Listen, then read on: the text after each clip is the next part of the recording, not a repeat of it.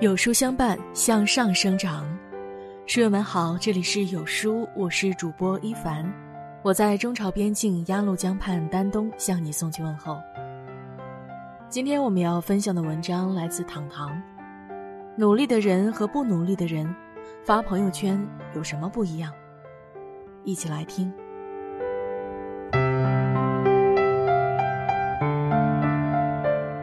那个经常在朋友圈晒加班的人被辞退了。最近，一个 HR 朋友告诉我，老板给了他一个新要求：那些总是在朋友圈里晒加班的人，我们不招。问其原因，原来是他们公司有位员工，隔三差五就在朋友圈发深夜加班的动态，是同事们口中的劳模典范。这几天，他又发了个动态。凌晨两点还在公司做项目，掉头发也不是没有原因的。老板那天看了他的策划，内容繁琐，条理不清晰，还不及一个实习生的作品，完全不能用。其实经常看他晒加班，老板早就留意他了，但真正用心工作的人不会屡次犯下同类低级错误。明明没做出什么好成绩，却一直抱怨工作太苦太累。这样的员工要来何用？我们身边常有这种把言不符实的努力晒到朋友圈的人，晒深夜加班，晒早起苦读，晒应酬喝酒，看似踌躇满志、风风火火，实际上并没有获得什么成绩，更像是感动自己的瞎忙活。这种晒出来的努力不是真的努力。不知道从什么时候起。努力成了一种炫耀的资本，许多人都陷入表面勤奋的恶性循环中，对外宣告自己有多艰难、多刻苦，却从未意识到自己的能力是否配得上这份辛苦。就好比近几年选秀节目里流行起来的卖惨人设，上来五个人，其中四个都稀里哗啦地哭诉自己千篇一律的悲惨经历。这种卖惨式的营销，全靠大家的同情心支撑。且不说其中故事的真实性，仔细想想，哪个普通人的追梦之路不是坎坎坷坷、困难重重呢？这并不是一个可以拿来在节目里获得特权的资本。真正过得惨的人，都在没日没夜的为了生计奔波，根本就没时间，也没有渠道来宣告天下。谁来关心他们呢？对于卖惨的行为，我不否认他们口中的努力，但努力从来都不是给别人看的。有时间来浪费做这些形式主义，还不如好好沉淀下来，靠实力让大家记住自己。别用表面的努力掩盖内心的懒惰。心理学上有一个词叫做“条件自尊”。是指依赖他人的肯定和表扬而产生的自尊。有条件的自尊者往往并不了解自我的需要，而是通过他人的眼光来看待自己。在社交更广泛和简约的趋势下，这种潜在的思维模式导致我们总是被他人的目光所束缚。一旦别人不再肯定自己的时候，就会开始自我怀疑，产生无能感、羞耻感。或许是因为无法忍受努力过程中的孤寂和酸楚，或许只是想要单纯的炫耀一下自己也在为了生活奔波劳苦，找找存在感。在许多人看来，拍一张挑灯夜战的照片发到朋友圈，寻求慰藉和肯定，比独自一人日日夜夜的默默付出来的更有价值感。喜欢晒，喜欢分享，没有错。但如果你的动机是想靠晒努力来打造自己的形象，希望看到朋友在评论下面回复六六六，是完全没有必要的。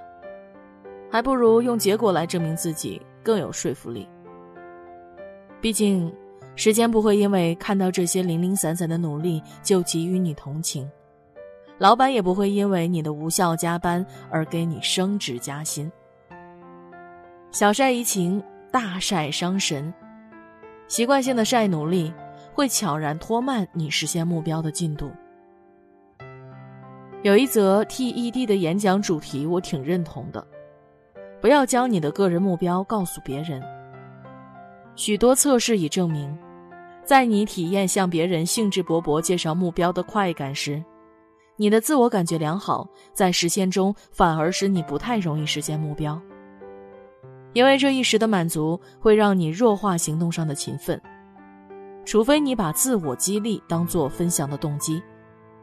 当对方肯定你的目标后，你会感到压力，意识到自己离目标还很遥远，于是想办法尽快实现它，并邀请朋友监督以激励自己。正如演讲中的例子所说：“我的确想要跑马拉松，所以我需要每周训练五次。如果我做不到，就踢我的屁股吧。”晒努力的高级智慧是。把每一次的分享都当做实现目标的助推器，而不是一味的标榜自己的努力，自欺欺人的沉浸在社交满足中，从不认真做事。越无能的人越喜欢强调自己的努力。没有谁的生活是容易的，努力本就是人之常态。我身边也有很多二十出头的妹子。每次来大姨妈都一边忍痛一边工作。上学时也有同学勤工俭学，前天晚上上夜班到凌晨，第二天仍早起上课。说身体重要，谁不知道呢？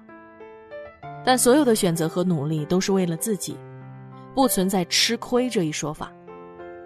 只要得到的比失去的多，那就是值得的。平庸的人总是强调自己在努力。然后碌碌无为。成功的人则是默默耕耘，最后用结果说话。翟天临和喻恩泰就是很典型的例子，一个是伪学霸，打肿脸充胖子；一个是真学霸，默默努力，大器晚成。喻恩泰在《身临其境》中，以标准的英伦口音、过硬的专业配音和演技，征服了所有观众。十年来。他一直低调谦逊，坚持自己的演艺梦想。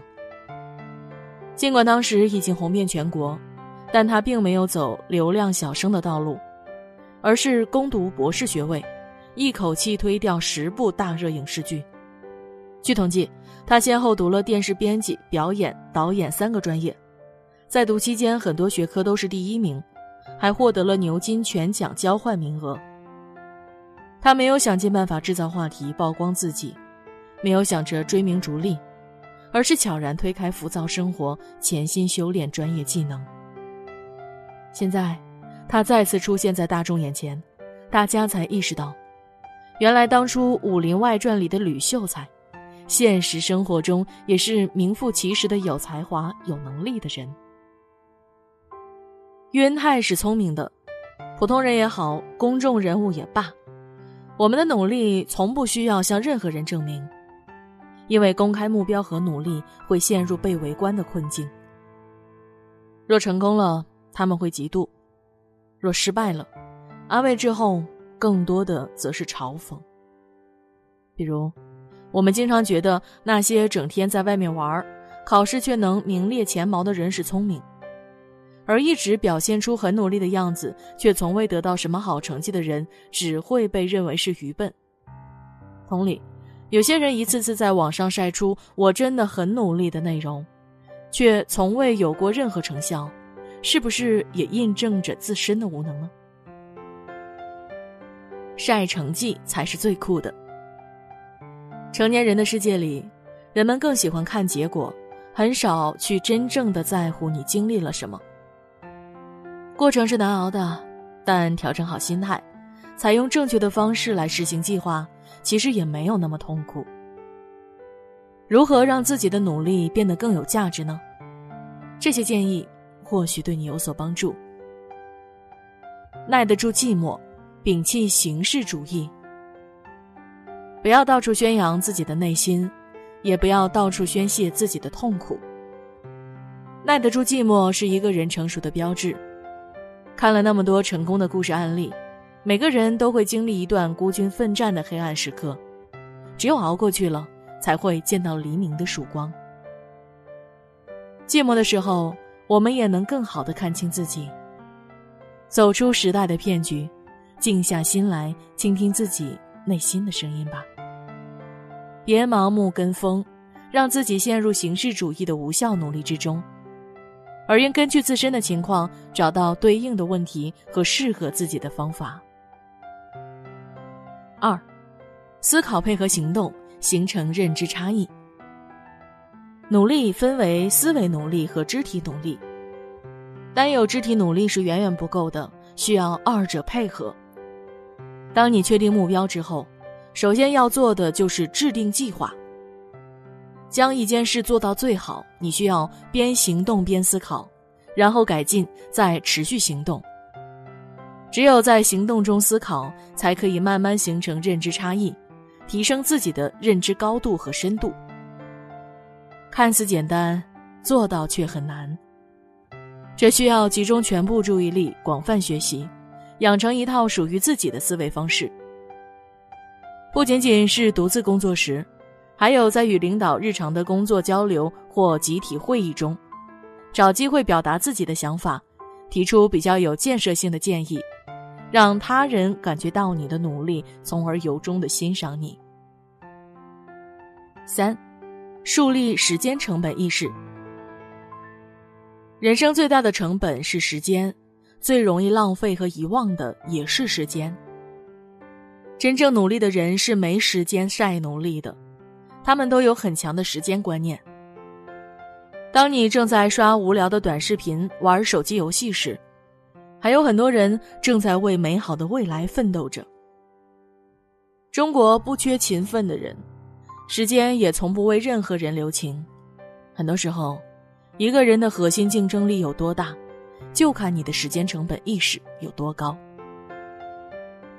四，对自己的目标保持缄默，坚持自己的节奏。我们的人生各有千秋，每个人都有自己的节奏，没有人规定什么时候一定要怎样。当付出与回报无法成正比时，不妨思考一下。这一切的不如意，是否都来自于自己节奏的把握不当和对别人的盲目模仿呢？成功永远不嫌晚，每一份小小的努力都有它发生的价值。J.K. 罗琳也是在被拒绝十二次后，三十二岁才出版了《哈利波特》；奥尔特加到三十九岁才创立了 Zara；马云三十五岁才建立了阿里巴巴。褚时健呢，也是七十多岁才开始种橙。正如冯唐所说的九字真言：不要脸，不害怕，不着急。一个人无论成功与否，只要尽力之后，能够勇敢的对自己、对他人、对宇宙说：“我有足够的耐心和定力，面对任何结果和舆论。”他就是优秀的。如果你是金子，发光的那天，周围的人终会看到。如果你有一双不同于常人的翅膀，需要你时再蓄力飞翔，才更容易让人铭记。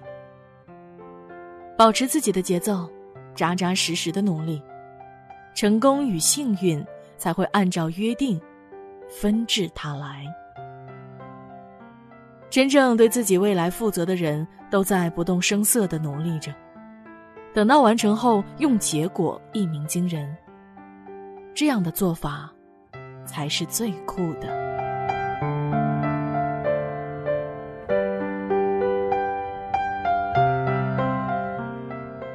有书君特别推出有书早安计划，和三千万陌生人交换早安。报名成功后，你将收到来自陌生人的早安短信，同时你也可以写下一句温暖的话。我们会以短信形式随机发送给陌生的他。扫描下方的二维码，传递早安正能量。在这个碎片化的时代，你有多久没读完一本书了呢？长按扫描文末二维码，在有书公众号菜单免费领取五十二本好书，每天都有主播读给你听哦。好啦，这就是今天和你分享的文章了。我是主播一凡。我在中朝边境鸭绿江畔丹东向你送去问候。喜欢这篇文章的话，走之前要记得点亮右下角的再看标志，或者把它分享到你的朋友圈里，和千万书友一起分享好文。